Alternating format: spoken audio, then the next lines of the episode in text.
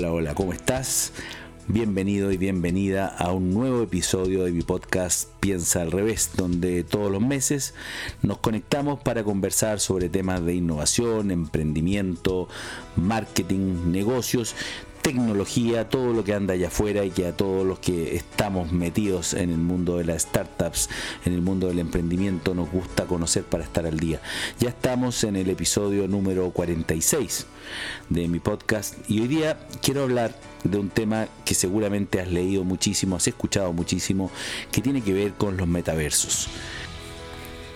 Hace algunos días leí una entrevista que le hicieron recientemente al CEO de Apple, Tim Cook, y también vengo volviendo de participar en un evento muy importante, el Web Summit en Portugal, el evento más importante del mundo que tiene que ver con temas de Internet, y también en Chile, hace muy poco eh, en eventos que tienen que ver con e-commerce y con innovación.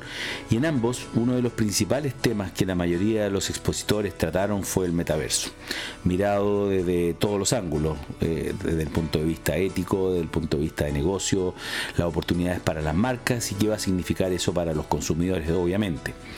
Sin embargo, me llamó mucho la atención que en la entrevista que leí de Tim Cook, él había sido enfático en decir que la próxima revolución de Internet no sería el metaverso, como la gran parte de la población informada parece pensar.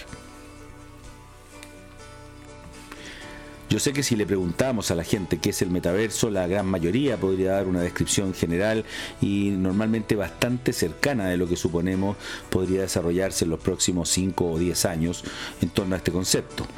Podrían decir que se trata de un mundo virtual donde la gente puede interactuar, jugar y comprar. Pero según Cook, lo que hoy entendemos de esto no permite garantizar la adopción masiva que presupone para el futuro inmediato. ¿Y por qué? Por ser tan novedoso y loco a la vez. Y eso hace que nos genere emociones que nos hacen sentir de alguna forma amenazados. Para que algo sea adoptado con velocidad, debemos asegurarnos que encuentre un equilibrio aceptable, no perfecto, pero aceptable, entre lo extraño que es o lo extraño que pueda resultar y lo que consideramos aceptable para nosotros. Somos seres sociales, necesitamos conectarnos y relacionarnos con otros, ser aceptados por nuestros pares, por lo que nuestro comportamiento está social y emocionalmente condicionado para ello. Pero estos avatares que usamos para representarnos y representar nuestra identidad en los mundos virtuales no incorporan emocionalidad ni intenciones y son aún bastante fríos necesitaremos una nueva forma de conectarnos. Dice Cook que hacer amigos en el metaverso es complejo, trabajoso y extraño. Otro tema tiene relación con la identidad de nuestro ser, esa que traemos con nosotros y se alimenta de nuestra historia, por lo que permanece relativamente estable y coherente en el tiempo. No es que cambiemos de la noche a la mañana nuestra personalidad, nuestra identidad, y de alguna manera esa coherencia está presente. Nuestra identidad real obviamente en el metaverso va a desaparecer. O mejor dicho, deberá ser reconstruida desde cero para relacionarnos con otros y con las marcas a través de justamente estos avatares. Y de esa forma enfrentar un nuevo tipo de relación, con reglas de interacción propias, individuales y desconocidas hasta ahora. Por eso es que ha nacido un nuevo concepto, el de digital persona o persona digital. Un cliente digital que se transformará en quien quiere ser y no en quien realmente es.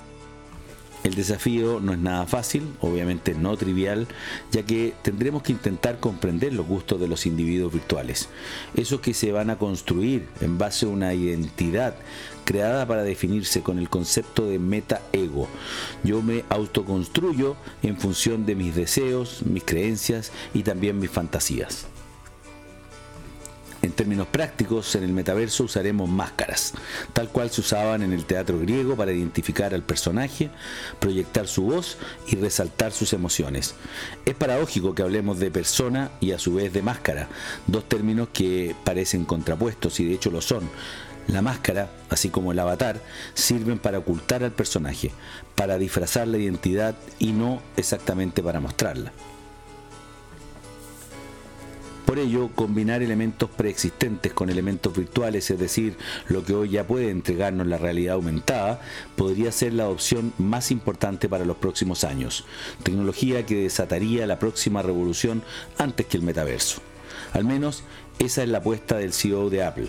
La gran diferencia, a mi juicio personal, es que esta tecnología, a diferencia de la realidad virtual a la que nos invitan los metaversos, es un complemento a nuestra realidad, sin reemplazarla por completo ni aislarnos de ella, sin pretender disfrazar nuestra identidad y apariencia, pero perfeccionándola, con mayor información y posibilidades de interacción para enriquecer nuestra experiencia en tiempo real.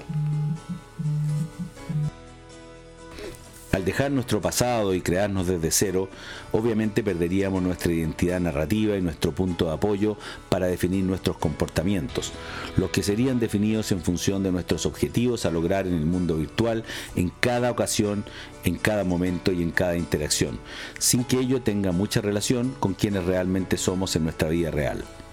El tema parece más confuso, no tengo dudas que en unos años más, no menos de 10, el metaverso será parte de nuestras vidas, de manera cotidiana. Muchos están ya apostando por él y podemos ver cómo las grandes marcas están tomando ya posiciones. ¿Qué duda cabe? Mientras tanto, veremos acelerados desarrollos de tecnologías más cercanas a lo que nuestra mente es capaz de procesar y adoptar hasta que la evolución nos permita dar ese gran salto esperado. En la entrevista, Tim Cook termina con una frase y una pregunta que no me dejaron indiferente. Él dice, seríamos víctimas de un extraño cóctel de crisis de identidad y fatiga de decisión. ¿Y realmente para qué? ¿Es un cuestionamiento al metaverso? No sé qué opinas tú. Por eso, si próximamente te encuentras hablando de metaversos, ya sabes lo que podrían llegar a ser, pero también tendrás claro los desafíos que implicará la real adopción masiva de esta tecnología. Mientras, seguiremos avanzando y evolucionando para que los humanos aceptemos y podamos adaptarnos a vivir con mundos paralelos sin morir en el intento. ¿Será que tendremos que volver a la usanza del teatro griego donde persona y máscara eran inseparables? No sé, quédate pensando y cuéntame, ¿cuál crees tú que será la próxima revolución? Y bueno, se me pasaron nuevamente los 10 minutos prometidos que dura mi episodio como máximo. Y nuevamente te quiero dejar invitado a que escuches los demás episodios. Hay otros 45 episodios que te pueden interesar. Y también te invito a leer mi último libro, Hackea tu mente. Pues encontrarás toda la información en hackeatumente.cl. Un libro que tiene muchísimos artículos como el que acabas de escuchar. Y también entrar a mi blog personal piensaalrevés.cl donde podrás acceder a mucha más información, a tener contacto conmigo, agendar una reunión o informarte sobre el primer libro que lancé del mismo nombre, Piensa al revés. Sigamos conectados y nos escuchamos en la próxima oportunidad. Bye bye.